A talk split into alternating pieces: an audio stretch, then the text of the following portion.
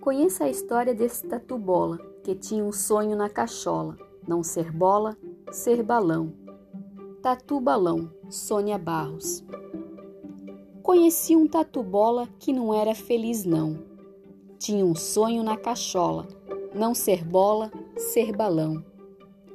Todos os dias fazia caminhada comprida. Do pé de um morro partia e seguia na subida. Lá em cima, sentia o vento batendo forte no rosto. Seu sonho no pensamento lhe causava um alvoroço. Ora calor, ora frio e também dor de barriga. Um comprido arrepio e alegria em seguida.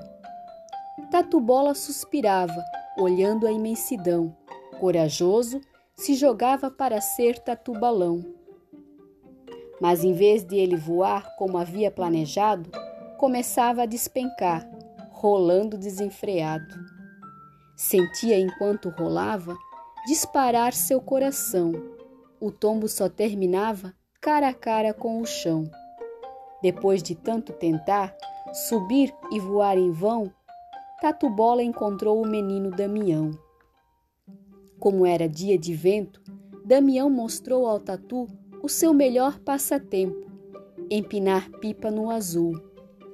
Tatu, que estava tão triste, acabou até sorrindo. Sem perceber, distraiu-se com aquele quadro lindo. De repente, vendo a pipa ser levada pelo vento, descobriu, feliz da vida, que era um mágico momento.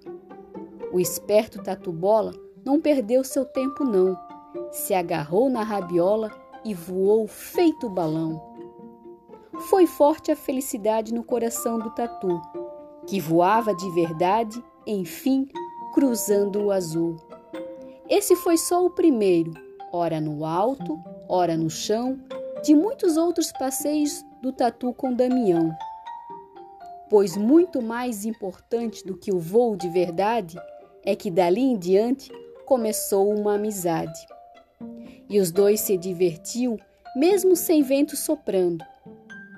No alto do morro subiam, depois desciam, rolando.